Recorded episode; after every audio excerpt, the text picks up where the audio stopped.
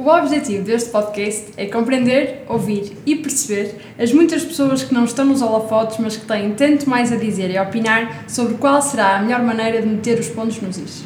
A primeira temporada será sobre as profissões, as profissões que sempre quisemos ter ou aquelas que temos porque tinha mesmo de ser. Jovem charmoso, no qual os cabelos brancos são sinónimo de experiência e não de idade, caracteriza-se na sua vida pessoal como um grande pianista acompanhando atualmente coros e provavelmente tocando uma peça ou outra quando em ambiente familiar. Parece que nasceu nasceu para ser consultor ou não estaria até aos dias de hoje na primeira empresa que lhe deu a mão desde que saiu da faculdade. É divertido, profissional e um simpático sorridente. Sendo ele uma pessoa que, apesar da simplicidade, impõe respeito, tive alguma vergonha em convidar por pensar que ficaria uns palmos de criar uma boa entrevista. Hoje iremos confirmar isso. Caros ouvintes, hoje no vosso botão play, Miguel Espanhol. Este é o Prontos no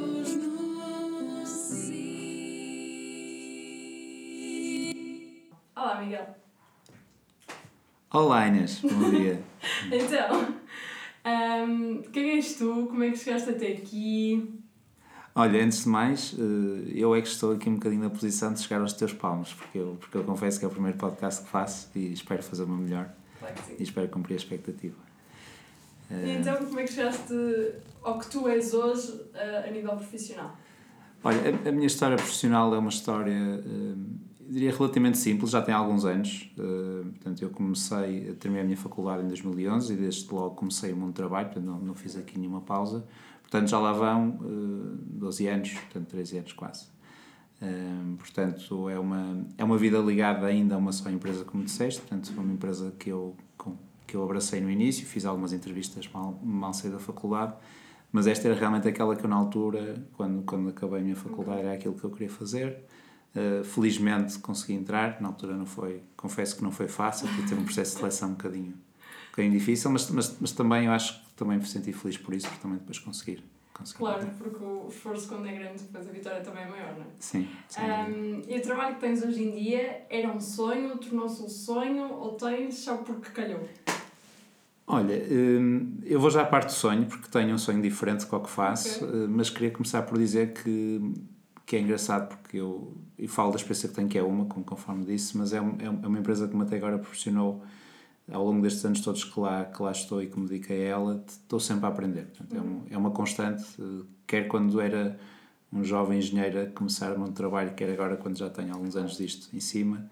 Ainda hoje, este ano estava a refletir sobre o meu ano, eh, fiz coisas que nunca, que nunca tinha feito, eh, aprendi e, vários temas que nunca tinha desenvolvido. Portanto, eu acho que não lhe diria que é um sonho, mas é uma empresa que me está a proporcionar eh, muita diversidade, muitas coisas diferentes e eu valorizo muito isso, claro. muito associado à aprendizagem. Agora, falaste em sonho, eu vou ter que falar no meu sonho, não, vou, não vou fugir dele. Eh, é um sonho que me persegue desde que eu sou uh, criança, desde que era miúdo e é com os meus avós, tenho memórias muito, muito vivas disso.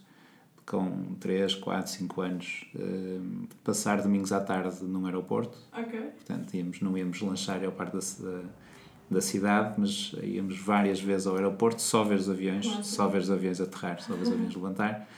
E portanto, eu desde essa altura que nutro uma, uma paixão muito grande pelos aviões, adoro, adoro. E tudo o que tens à volta da indústria da aviação para mim é, é, é, é mágico. Portanto, eu, eu diria que o meu sonho, sem dúvida, que é algum dia, se tiver a oportunidade, de trabalhar em algo ligado a isso, a um aeroporto. E, e dentro do aeroporto é, uma, é um organismo gigante, de certeza que é há de haver uma oportunidade, é, basta eu querer investir um bocadinho. Exatamente, exatamente. Sim, mas um, esse, esse, esse, eu acho que é, seria mesmo o meu sonho. Então, pronto, daqui a uns anos voltamos a fazer um podcast, mas de outra profissão. Ah, à vontade, à vontade, liga-me, espero, seria um bom sinal. Exatamente, para os dois. E hum, no setor onde estás, numa, numa consultora, quais é que são as capacidades mais valorizadas?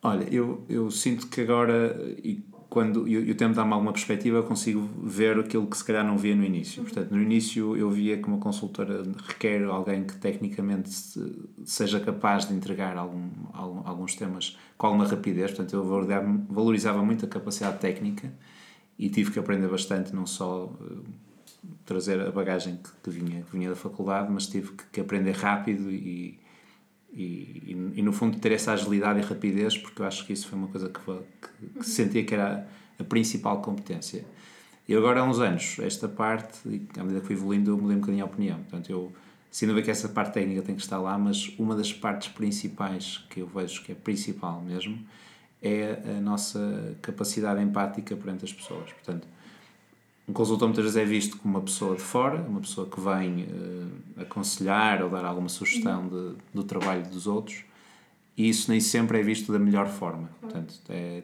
temos sempre esse risco e é normal, e não estou a dizer que é certo ou errado, é, faz parte da nossa natureza. Portanto, a maneira como nós nos relacionamos com as pessoas e as fazemos ver que estamos realmente lá para ajudar e não para, para as culpar ou não para julgar é muito importante e e sem dúvida que a característica de criar boas relações uh, profissionais é um, é um enabler que te permite depois fazer tudo o resto. Claro. Ter bons resultados, fazer bons trabalhos em equipa, fazer projetos muito interessantes. Portanto, tudo isto para dizer que se fores muito bom tecnicamente, mas se depois não te souberes relacionar, eu acredito que não vais, que não vais conseguir atingir os mesmos resultados. Portanto, eu acho que era, se tivesse que escolher, era essa. e além dos desafios, que já falaste aqui um bocadinho, uh, o que é que ainda te faz ficar no trabalho que tens? Que ainda me faz ficar. No trabalho que tens hoje em dia.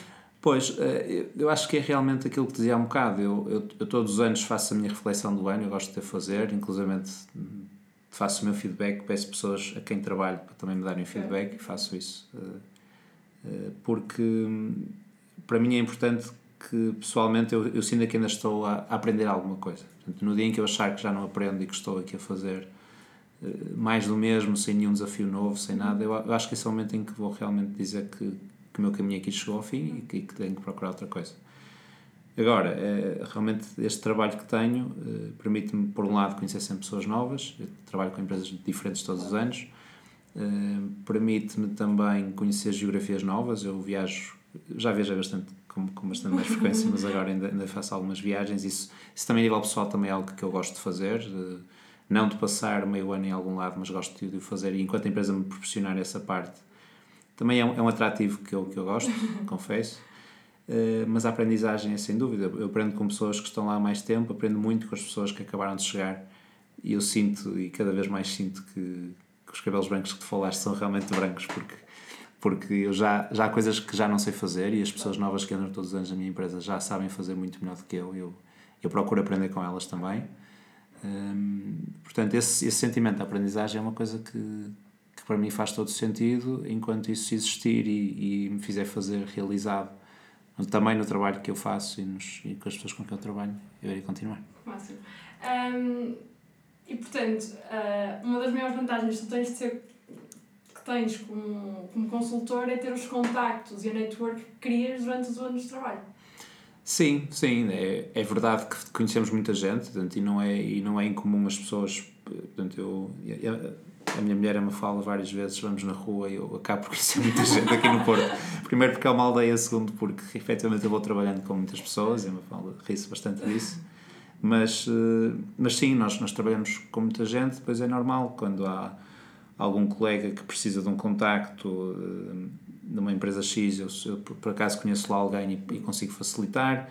No outro dia pedia-me, falavam de umas ferragens, e olha, eu já trabalhei numa empresa de ferragens e, e as pessoas a falar umas com as outras, portanto, para as coisas mais corriqueiras até as coisas chegar mais, mais profissionais, uh, sem dúvida que é uma, pronto, acho que é uma vantagem, não há, não há como negá-lo e, e, e, mais uma vez decorre daquela empatia, não é? se nós queremos boas relações e que se a relação ficou, já não estamos a trabalhar diretamente há 5 anos, mas eu não tenho problema nenhum em pegar no telefone, fazer, fazer uma chamada, as pessoas vão, vão, vão receber de braços abertos, portanto eu acho que isso é, isso é uma boa vantagem. Portanto, lá no fundo, ser consultor é um trabalho 24 sobre 7. Motivam de? Uh, de ser consultor é um trabalho 24 horas sobre 7 dias. Ah, 24 sobre 7. Sim, sim, sim é, é. Ou seja, eu. E mais uma vez, eu acho que a minha perspectiva mudou das coisas um bocadinho. Eu eu comecei 24-7, portanto eu vivia muito trabalho e gostava, porque também estava entusiasmado, tinha, tinha uma energia para dar e vender e, e queria fazer muito e, e mostrar trabalho.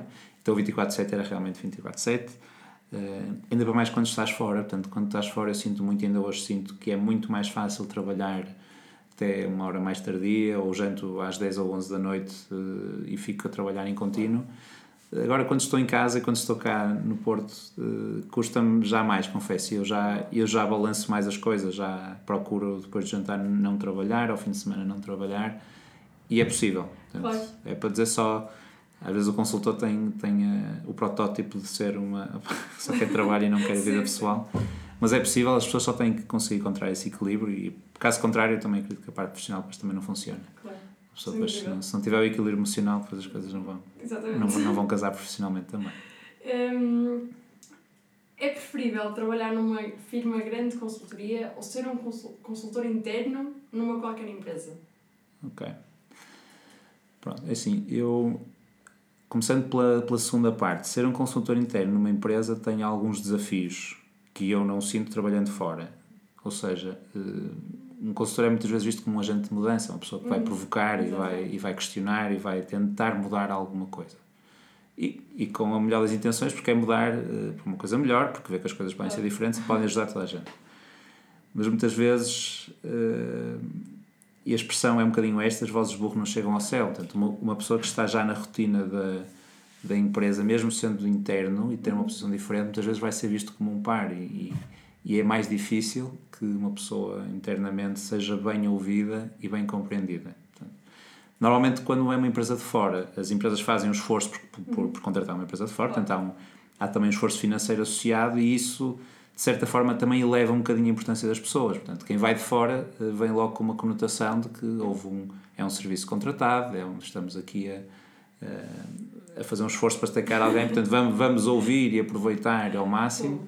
Portanto, eu diria que essa é a parte mais diferente. Agora, se me perguntares, uh, estou a falar de. Eu só, eu só estive de um lado da barricada, não, não estive do outro, uh, mas acho que, que haverá sempre essa diferença. Agora, se a pessoa tiver competência, se a pessoa souber também relacionar internamente, se souber perceber quais são as alavancas que tem que puxar, porque eu acredito que as empresas são diferentes, eu já, eu já vi de tudo.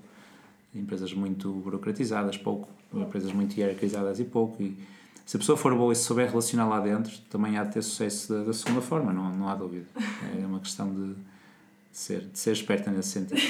Acho que é um, falavas há bocado que as pessoas que entram hoje em dia há muita coisa que elas sabem fazer que tu já não sabes. Um, ao longo dos anos e das gerações, qual é a maior diferença que vês nas qualidades ou na falta delas nos jovens trabalhadores? Ok, então vou, vou começar pelas qualidades. Okay. okay. Eu acho que sem dúvida são pessoas muito mais uh, digitalmente capazes do que eu era na altura. E não porque a tecnologia evoluiu, ou seja, não só por isso, porque ela evoluiu também, uh, mas são pessoas que procuraram fazer, por exemplo, enquanto estudavam, faziam muitos estágios de verão nas empresas que eu não fiz, ninguém na minha altura fazia. Uh, começam já com conhecimento técnico de algumas ferramentas que eu não tinha e que podia ter tido, mas elas procuraram saber e procuraram fazê-lo autonomamente. Eu acho que a esse nível temos pessoas já mais preparadas aqui em Portugal do que, do que eu era e os meus colegas éramos uh, na altura. Okay? Portanto, eu acho que esse é maior, uh, o maior fator diferenciador.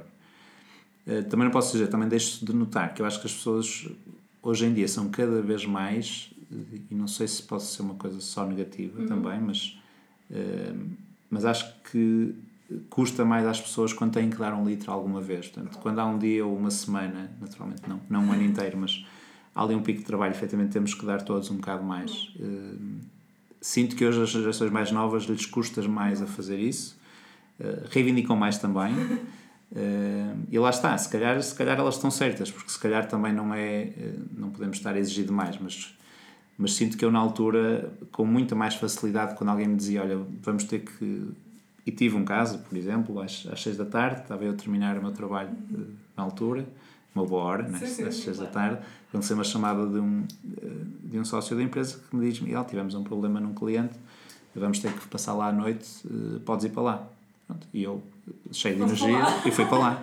Eram seis e meia, fui, fui comer qualquer coisa, estava lá às oito da noite e, e ficou lá até às oito da manhã, a acompanhar um processo difícil na altura. Portanto, mas eu na altura não me custou, no sentido em que fazia parte do meu trabalho. Alguém me pediu, eh, não por opção, mas eu estava, tinha energia. Eu acho que hoje em dia esse tipo de disponibilidade das pessoas é mais difícil. As pessoas reivindicam mais os seus horários, os seus, os seus direitos também. Eh, e lá está, não quero transformar isto numa coisa negativa, mas se calhar também tem um fundo de, de positivo aí, porque as pessoas estão a defender os seus, o seu tempo também, de uma forma que eu na altura não não consegui fazer. Claro. Mas ao mesmo tempo que as pessoas têm os seus direitos, também têm cumprir os seus deveres, não é? Naturalmente, mas depois esse é o reverso da medalha, não é? Nós, nós quando vamos só para um lado, depois esquecemos também dos deveres. Exatamente, exatamente. Mas eu acho, acho que sem dúvida essa era a única coisa que eu apontaria assim de mais diferente. Opa, agora hoje em dia as pessoas já fazem. Opa, coisas tecnicamente analíticas que não, que não custam muito mais e fazem muito melhor do que eu. Eu só tenho agora a aprender se quiser Claro. e isso, isso Também tens muito a ensinar, com certeza absoluta, mas. Puder, claro, claro que sim, claro que sim. E, portanto, no, no seguimento disso, quais é que são os maiores desafios que encontras no mercado hoje? Hum, pronto. Hum, hoje os desafios, eu sinto que há realmente muita vontade de, e falando da minha parte profissional, não é? eu faço muito trabalho de, de otimização, de, de consultoria na área da, da engenharia e dos processos, eu acho que há realmente muita fome das empresas em ter isso, em ter processos mais otimizados e mais, e mais simples. Sendo que o grande desafio agora, é, e face a uns anos atrás, é realmente a parte, parte mais digital. Portanto, as empresas já não querem fazer um processo mais rápido, querem fazer mais rápido e com as ferramentas digitais que hoje te põem à tua disposição. Portanto, querem, começam a falar em robôs, começam a falar em processos automáticos num computador sem nenhuma intervenção e as empresas pedem já isto e querem porque veem que existe e o caminho é este. É. É nós começamos a ser cada vez mais eh, não tanto executores de um bom processo, mas controlarmos processos automáticos. Isso, isso é, e sejam os processos mais digitais em computadores, sejam até processos manuais em, em armazéns, em fábricas, tudo que é automação Claro. é, um, é um desafio grande. Portanto, a nível interno e as competências que as empresas têm que ter para, para oferecer isso têm que, têm que evoluir. E, e lá, e lá está, se ficarmos parado, parados no, No tempo, tempo. Eh, vamos, o comboio passa e nós começamos a Olhar. Olhar. olhar e ainda temos aqui a mala de ferramentas de há 10 anos que já não funciona. Claro. Portanto, temos, temos que nos atualizar. Hum, hoje em dia fala-se muito, por, por causa da, da transformação digital e tudo mais, hum, há muitos CEOs que vêm ao de cima e pronto, contam várias histórias, a, a vida deles ou o que é que seja, e, e várias pessoas que estão nesses cargos hoje em dia começaram por consultoria, Mu- muitos mesmo. Achas que influenciou em grande parte o percurso deles ou por isso? Sim, eu vejo, eu vejo que a consultoria, para quem tem, e, e há pessoas que já o têm, um caminho de carreira muito, muito claro, quando começam já sabem que vão ficar 5 anos ali, depois vão fazer um MBA, depois vão fazer aquele mais 10 anos ali e vão chegar àquele cargo. Eh, até uma empresa familiar ou não, mas tem essa ambição. Eu acho que começar a consultoria, daqui acho que duas ideias. Primeiro, é uma altura em que realmente as pessoas têm mais energia para um trabalho que pode ser exigente a nível de tempo, e, com, e, e, e o meu foi na altura, e acredito que há outras que ainda sejam mais, Eh, mas também é um catalisador de muita experiência, ou seja, eu, eh, numa empresa vou- vou-lhe chamar normal, e não quero dizer que as outras não, Não são não, não são, mas, mas pronto, um caminho mais tradicional, uma pessoa ficaria numa empresa, num, num ecossistema eh, durante uns anos. Portanto, Claro. numa consultora é que vamos por ter várias empresas no mesmo ano e então estamos a catalisar muita experiência, muita interação e não só a nível de um ecossistema mais pequeno como seria a tradicional, mas é muito frequente nas, nas, nas consultoras temos já que comunicar e relacionarmos com camadas cada vez mais acima da organização. Portanto, mais uma vez, é um serviço, quem o paga normalmente são é a administração das empresas, portanto, temos que nos habituar a lidar com essa camada mais cedo. Então eu percebo que quem tem essa ambição de, de carreira, de CEOs, eh, quanto mais cedo tiver, for exposto a estas situações e participar em reuniões de comissões executivas, em conselhos de administração, mais depressa eles vão conseguir chegar lá. Acho, acho que é natural. E depois passam por muitos ambientes, não é? Claro. Isso, isso catalisa, eu acho, eu acho que sem dúvida é um. eh, Não é por acaso que o fazem e acho que, na minha humilde opinião, acho que faz sentido. Hum, e portanto, agora se, te- se eu te der um cenário hipotético ah, e fosses CEO de 5 empresas ou de algumas Uhum. empresas, levavas à prática comum de alguma mudança ou hábitos conjunta? Achas que faz sentido? Ou. Olha, eu acho que se tivesse esse desafio à frente, eu acho que primeiro, eh, uma primeira fase, acho que me agarrar aos conceitos que eu tinha e Ok. que sei que, que de alguma forma funcionaram para mim no passado. Acho que é sempre um, aquele porto seguro. em várias situações na vida que, que nós vamos, né? quando temos uma situação difícil, vamos Exatamente. vamos agarrar aquilo que já funcionou. Hum, mas sem dúvida acho que também procuraria ter alguma. Ou seja, eu queria ser abanado de alguma forma, porque o que eu aprendi foi, foi passei por aquele percurso. Muita coisa de certeza me passou ao lado, porque não, porque não, vivei, eh, porque não vive, vivenciei isso. Portanto, o que eu tentaria também fazer era expor-me eh, via educação, via, via algumas experiências fora, via até ter pessoas a aconselhar-me de coisas diferentes. Portanto, eu acho que era uma simbiose dessas duas coisas que eu ia tentar fazer e pá, acho que se fosse de uma empresa vou tentar deixar a marca e, ou seja, não quero vai, já que se chegar lá algum dia, ao menos que seja para. Que seja em bom. Que, que, que seja em bom e que, que deixe lá uma marca, uh, ou pelo menos que tente, não é? Uma pessoa depois. Acho que o mais importante, outras coisas que eu fui aprendendo, é que uma pessoa falhar não é um problema, o problema é não fazer. Ou seja, se nós não fizermos ou continuarmos com o ramo-ramo de sempre, estamos um bocadinho a. Empatar. Empatar, jogar ali um bocadinho no seguro. Eu acho que fazer uh, faz parte da vida, falhar faz parte da vida só não falha quem não faz, quem não faz é que acaba por ficar. Eu acho que, eu acho que menos, menos satisfeito também com o trabalho. Portanto, eu iria sem dúvida tentar mudar, iria uh, não dar bomba atómica porque não dá, uh, mas mais uma vez, criando as relações, percebendo as pessoas com quem iria trabalhar, porque uhum. é muito diferente. Até onde é que posso fazer e o que posso fazer, mas ia tentar deixar alguma marca. Isso, isso ia de certeza. Um, estás numa empresa que, que é inovador em termos de mercado, é, tem um modelo inovador e sempre foi reconhecida por isso.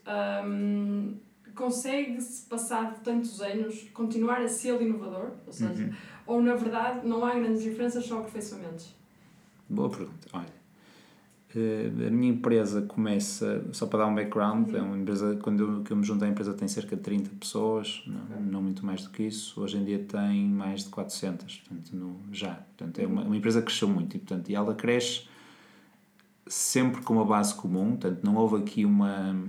O core da empresa foi sempre o mesmo, mas o que aconteceu depois é que a empresa começou a tentar fugir, não fugir, mas apanhar uh, valências que não tinha e trazê-las para dentro. Ou seja, vou dar um exemplo, já há três anos esta parte, a minha empresa começou a, criar startups. Okay. Que é uma coisa que eu, para mim, inimaginável quando eu entrei para a empresa. A empresa era tradicional no sentido em que tinha aquela, aqueles conceitos, aquelas ferramentas e ajudava as empresas nessa forma.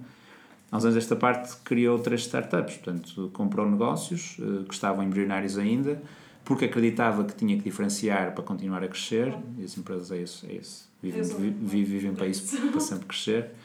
Então comprou, apostou, uh, estão a funcionar bem, umas melhores que outras naturalmente, mas é um, é um sinal de que se, também para, para a tripulação, da qual eu faço uhum. parte, de que se fizermos sempre as mesmas coisas da mesma forma, os resultados não, não vão também, ou seja, o crescimento não vai existir por si só.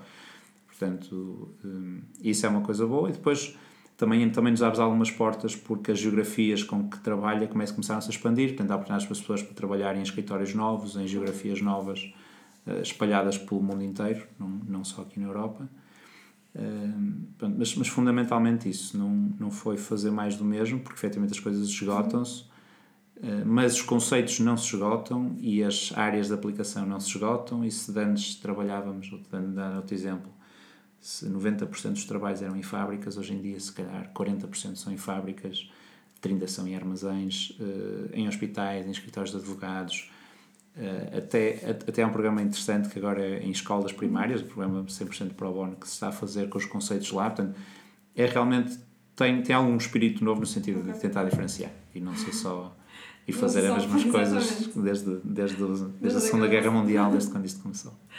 Um, agora passando para outro mundo, não tanto da consultoria, mas mais do Miguel, uh, achas que é importante ter uma base pessoal sólida, uh, seja em relações familiares ou o que é que seja, para continuares motivado e naquela, naqueles momentos em que tu trabalhas e só vês trabalho, teres ainda ali uma força se for necessário?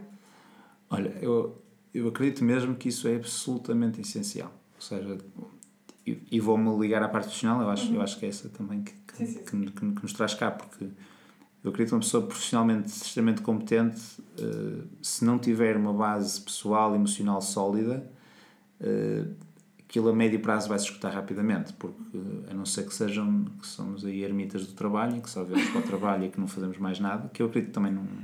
Mais uma vez, a médio prazo isso, isso também não existe. Se calhar existe durante 5 anos, durante 10 anos, as pessoas depois acabam por esgotar-se. Acho que isso é realmente é um caminho para a desgraça. Não, Infelizmente já havia alguns inícios disso em pessoas que realmente tinham essa. até muito novos, começam logo com isso e depois uh, com esgotamentos, com, com, com burnouts, que são, que são questões já uh, fora de saúde pessoal, que uma pessoa não pode, não pode todo estar. Mas isso existe, portanto, existe porque eu acredito que as pessoas não, não criaram essa base, ou principalmente uma, uma ligação emocional forte com o que é a parte pessoal e a parte profissional. E as coisas têm que ser separadas, na minha opinião.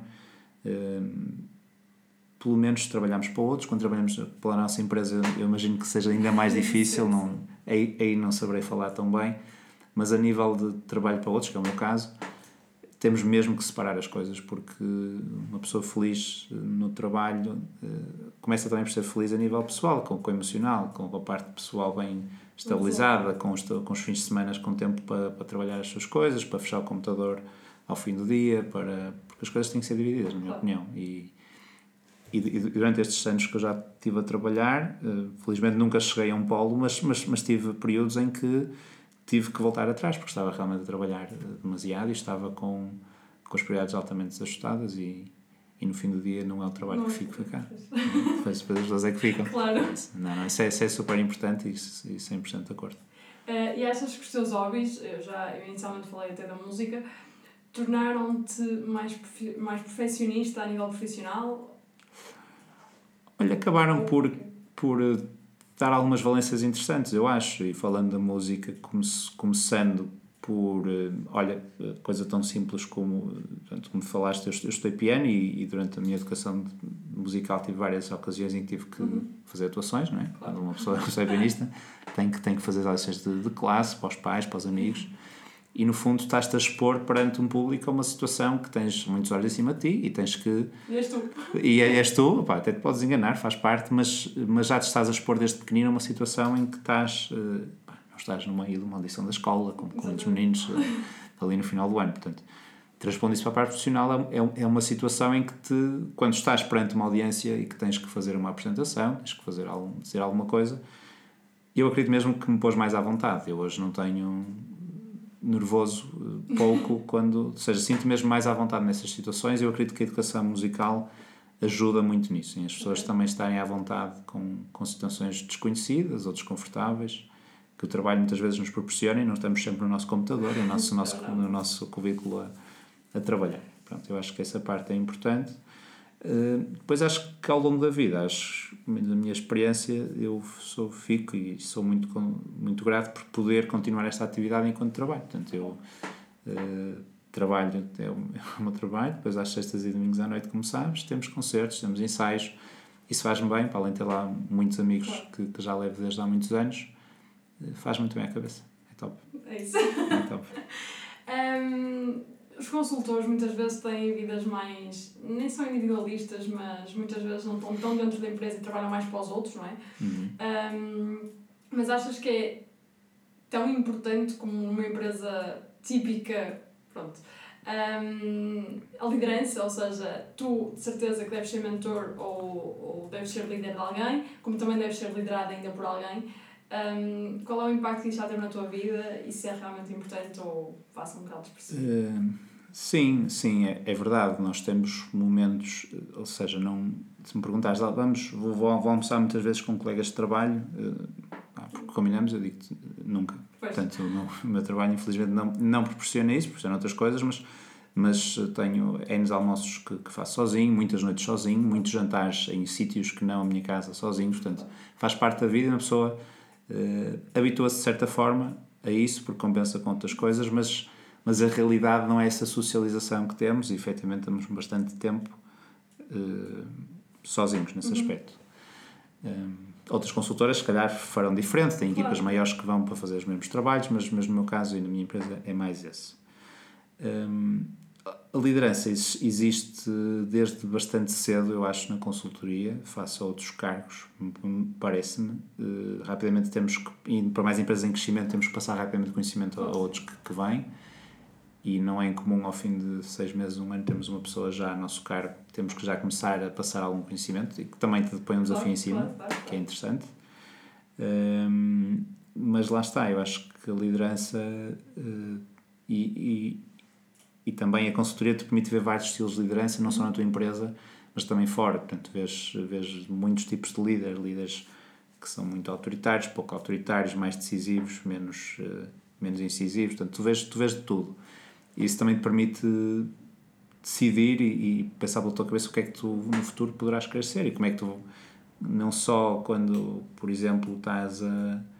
Uh, olha, como, como tive no Cormo, uma oportunidade também de dirigir uma associação na altura que tipo de líder é que tu queres ser, não é? Isso, e lá olha, o cor também permitiu isso, de, de, de sentir na pele que é liderar outras pessoas, com muita, com muita carolice, como se costuma dizer, porque não há nada daquilo que seja, que seja profissional. Mas foi uma oportunidade, ali um tubo de ensaio, para eu também perceber: olha, que realmente aquilo que eu fazia não faz grande sentido, não funciona, uh, mas isto realmente funcionou. Isso, isso foi uma coisa interessante que também. E acabas, como tu gostas e como falaste há pouco, uh, por deixar a tua marca, não é? Sim, sim, eu acho que eu acho que é, ou seja, não não vivo para isso, para poder sim. deixar, mas, mas se me derem algum desafio, se me derem alguma coisa, eu versus estar a tentar continuar como ser feito, eu acho que pá, um bocadinho, abanar um bocadinho as águas. Olha, pelo menos isto que eu sei que tenho competências para, vou tentar melhorar. Pronto, e que seja isso que, que fique. E, e pegar mais um exemplo de cor, vejo, vejo com mesmo muito, muita satisfação que todas as pessoas que por lá passam e que vão ajudando e dirigindo aquela uhum. associação trazem uma coisa e uma. É como. traz uma costela nova, sabes? Claro. Tu vais construindo ali um, um, corpo. um corpo em que tu lembras-te, olha, aquela até fui eu que fiz, houve uma altura e, pá, e ainda está lá e ficas Fica, contente. Exatamente. Mas ficas, eu acho que ainda fico ainda mais contente agora quando vejo que as pessoas e as gerações novas continuam a vir, trazem ainda mais coisas e aquilo só continua a crescer. Vai ser espetacular. é muito bom. É, é um legado, não é? É muito bom, isso é muito bom. Um, já estando quase a acabar esta nossa conversa, achas que podes partilhar uma história engraçada do teu trabalho? Posso, posso, posso partilhar. Olha, eu tenho, tenho algumas experiências já giras, eh, mas acho que, que a mais engraçada que tive foi uma vez que fiz um, um trabalho num hospital. Ok. E porquê? Pronto, como, conforme te dizer, a minha empresa faz muitos trabalhos nas fábricas e na indústria, sim, sim. mas eh, a empresa cresce, os, os, os, tempos passam, então as metodologias podem ser aplicadas noutros contextos, nomeadamente também a área da saúde. Então estava eu, ainda bastante jovem, numa, numa a, a começar um projeto na, uh, num hospital público. Uh, então, dia 1, um, uh, hora 1, um, vou fazer uma apresentação, uma espécie de um seminário, uma, uma manhã e uma tarde de awareness sobre o que eram os conceitos, como é que se aplicam e que até conhecidos bastante práticos. Qual não é o meu espanto quando mal abro a boca tenho um médico, portanto, tinha, um, tinha uma plateia de médicos, enfermeiros à minha frente e um médico levanta o braço e diz-me, Miguel, olha, tenho todo o respeito, percebo que, que, é engenheiro, mas como deve compreender, isto, isto não é um grupo de engenheiros, nós somos médicos e somos enfermeiros eh, e por isso não lhe, não lhe revemos nenhum, eh, nenhuma competência para, para nos ensinar nada. Eh, portanto, olha, eu se calhar creio, creio que estará na sala errada ou, ou, ou creio que estará, pronto, eu já não lembro exatamente das palavras, mas a mensagem é esta, ou seja, você está fora do seu habitat, isto não é o seu habitat, por isso, olha, você pode ser disser, vais entrar por um e ser por outro. E disse, olha, e, e, e, disse eu, olha, você, claro que sim, olha, você, você está no seu direito, pode pensar o que quiser. Eu só o convido, se, se puder ficar até ao fim, uh, uh, tinha todo o gosto nisso e depois falamos no fim. E podemos trocar algumas ideias, mas naturalmente a porta é aberta, eu não estou a prender ninguém, lá, fica quem quiser, sai quem quiser. E assim foi, o, o senhor acabou por ficar. Portanto, o dia uh, desenrolou-se, fizemos, naturalmente, apresentei conceitos, mas fizemos bastante atividades práticas, fomos ao, aos serviços de urgência, fomos aos internamentos, eu levei o grupo todo atrás, fomos ver, ver as coisas onde elas acontecem, efetivamente, também faz parte do meu trabalho. E, um, e a hora de almoço já, fomos, fomos almoçar à cantina juntos, e já estava esse médico, veio assim ter comigo, assim de mansinho, olha, Miguel, eh, se não se importar, eh, depois pode partilhar aqueles materiais, pode mandar por e-mail os materiais que eu vou ali apresentar. Eu, claro que sim, doutor, não se preocupe, eu mando-lhe isso ainda hoje, não tem problema. Portanto, eu acho que essas histórias que, de situações desconfortáveis, claro. né? porque foi, claro, claro. e que também, também me fizeram crescer e, e fizeram pensar, pá, o que é que eu teria dito, o que é que eu poderia dizer diferente, mas olha, aquilo correu bem, o senhor lá se convenceu. Uh, e foi e teve, um final feliz, foi uma história, uma história engraçada. Engraçada. Foi. É, sem dúvida. Um, se pudesses, e agora indo ao tema do podcast, se pudesses pedir três desejos que fossem, para, para que fossem colocar os pontos nos is no teu setor, quais seriam? Ok. Hum, então, olha, vou começar pelo primeiro. O primeiro eu acho que uh, nós devemos, o primeiro desejo é que as empresas deem uma oportunidade a toda a gente para mostrar o seu valor e não só a pessoas com mais experiência. Eu acho que ainda há um estigma grande de que a experiência por si só é sinónimo de qualidade e de resultado, isso, na minha opinião, não é verdade. Há pessoas com muita capacidade e que, infelizmente, ainda são barradas a terem algumas experiências porque não têm ainda uh, a experiência. E E é um bocadinho. É, é pescadinho rabo na boca, não é? Porque é. também não tens experiência, mas também, tu não deixas de ter experiência, então também não consegues ter experiência. Exatamente. Portanto, eu acho que isso, e sinto isso no meu trabalho, é que pessoas mais jovens que se juntam uh, são sempre vistas como sendo os mais jovens e perante, principalmente, clientes que têm um fundo também de, de razão no, no que argumentam, mas acho que não, que não têm razão de todo. De que as pessoas podem, devem ser dadas oportunidades a essas pessoas. Esse é, acho que é um desejo que eu, que eu faria que eu faria? E agora mais um ou dois, vá. Diz? mais um ou dois. Mais um ou dois. Uh, olha, eu, eu gostava que as pessoas tivessem uma abertura, isso. Desejo que toda a gente tenha um bocadinho de abertura de ter uma experiência fora de Portugal. Uhum. Acho que, não na minha área, mas também acho que um bocadinho generalizando, acho que é importante as pessoas, e vejo isso muito hoje, que é eu eu gostava e, tive, e já, já estive em vários sítios, eh, felizmente, mas há pessoas que não têm essa abertura, preferem ficar cá e mesmo já ir a Lisboa já é, já é desconfortável. Já, Portanto, eu, eu, desejo que pelo menos as pessoas tentem e que façam uma e se não gostarem está tudo bem, mas acho que é uma coisa que, que ajuda no nosso crescimento. Acho que esse é, uma, é um desejo que também teria as novas gerações. Atenção, se calhar 90% das novas gerações têm. Eu estou-me a focar nos 10 que não, mas acho que esses 10 deveriam. Porque também tem casos, casos próximos que me estou a lembrar e acho que, acho que, é, uma, acho que é uma boa. Ok. E o último? O último estás-me aqui já a pôr, a pensar bastante, mas a nível uh, profissional, olha, desejo que a nível de, pronto, de engenharia, de consultoria, nós portugueses uh, sejamos cada vez mais vistos como, como sinal de competência e de qualidade, porque acho que somos mesmo. Uh, acho que evolui imenso já o, o mundo e o nosso reconhecimento, uhum. mas eu, todos os ou seja, não, não nos ponho atrás de nenhum engenheiro com quem tive até agora.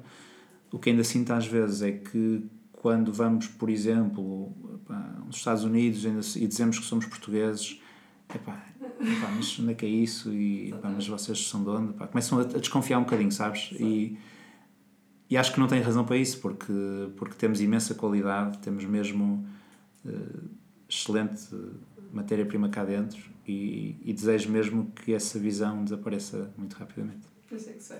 Um, e um desejo para este mundo? Olha, um, pá, vou tentar. Vou dizer o que me der a cabeça, não vou tentar fugir um bocado dos, dos, dos, estereótipos, mas. Pá, se, acho que parte de espírito é ser uma coisa boa. É uma coisa que. Se uma pessoa estiver tranquila, uh, pá, trabalho é trabalho, pá, esqueçam o trabalho. As coisas correm bem. É bom. Uh, às vezes as pessoas mais preocupadas são aquelas coisas que lhes correm as coisas pior. Portanto, pá, relax, as coisas correm bem. Acho que é um desejo que eu tenho é que parte espiritualmente, interiormente em cada um de nós. Acho que isso vai trazer coisas boas. Boa. Um livro, uma frase ou uma música que tenha marcado a tua carreira? Pá, posso dizer um livro que não Pode. tem a ver com a carreira? Claro. Posso. Então, olha, eu sou apaix... eu gosto de ler. Uhum. Uh, não, posso... não sei se sou apaixonado de ler, mas gosto de ler. Um, e houve um livro que me marcou pela genialidade que eu, que eu, que eu achei, uh, nomeadamente por, por esse fato. Portanto, é, um, é um policial. Okay. Eu não vou dizer o nome nem o livro, nem, nem o autor, que é para não fazer spoiler. Mas eu gosto muito de policiais e, okay. e já li bastantes. E houve um em particular que, que me. Que, que, gostei muito. Pronto, começares policial é ver quem. Pronto, sim, sim. Alguém morre, é preciso descobrir o assassino, então ali um suspense todo até ao fim. Então, esta, esta escritora, escritora uhum. muito conhecida, faz este livro de uma forma genial, na minha opinião, porque é um livro narrado, portanto, okay. na, na, na, primeira pessoa, sendo que só no final é que descobrimos que o assassino é o narrador. Okay. Eu achei genial, ainda hoje dou esse exemplo de livro várias vezes e já devo ter lido para aí 70 livros dela, porque, porque eu tenho lá a coleção toda em casa, porque adoro mesmo. Pronto, acho, acho, acho que já vão perceber qual é, porque, okay. porque não, não há assim muitas, muitas coisas policiais, mas é um livro que me marcou muito e que me, e que me, e que me fez ver que há, que há mesmo um, um mundo de possibilidades que se pode fazer da escrita que, certo, eu, é que eu não sonhava. Máximo. E por fim, qual é que é o segredo de um trabalho feliz?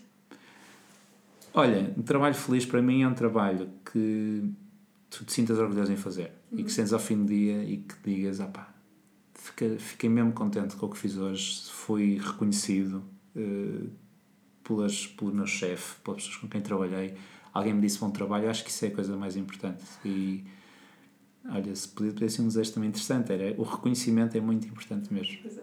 É, Às, às vezes as pessoas não gostam de dizer porque acham que é assumido Uhum. e as pessoas não vão valorizar e até preferem, preferem dizer que podem melhorar, mas eh, pá, dá os- a palmadinha nas costas, dizer que correu bem, que fizeste um bom trabalho e reconheceram que trouxeste valor, pela coisa mais pequena Claro. que seja, ganha-te o dia. Eu acho que é esse mesmo. Ok. Pronto, está feito. Obrigada, Miguel. Nada, prazer é todo meu.